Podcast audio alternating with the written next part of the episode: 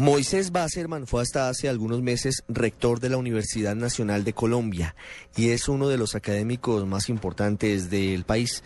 Él nos cuenta cuál es su punto de vista frente a las pruebas PISA, el lamentable desempeño de los jóvenes colombianos y advierte sobre la necesidad del mejoramiento urgente de la calidad educativa en los colegios porque muy pronto se vería seriamente afectado el nivel de los estudiantes universitarios. Cuando entré a la Universidad Nacional hace 50 años, todavía los estudiantes mejor preparados venían de colegios públicos emblemáticos como el Camino Torres o el Nicolás Guerra, aunque ya empezaban a perfilarse algunos privados.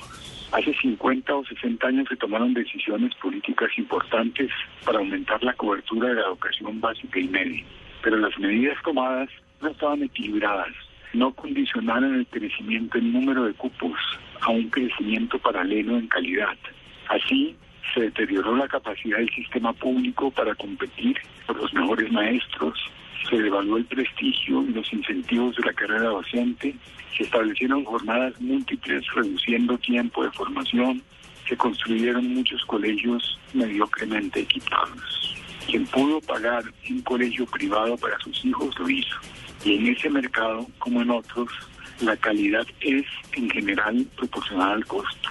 Es decir, sufrimos de una política que se concibió para darle a los pobres alguna oportunidad, no para darles igualdad de oportunidades. Los resultados están hoy a la vista. La educación en los colegios privados bilingües y de prestigio es muy buena. La de los públicos, con excepciones heroicas, no lo es.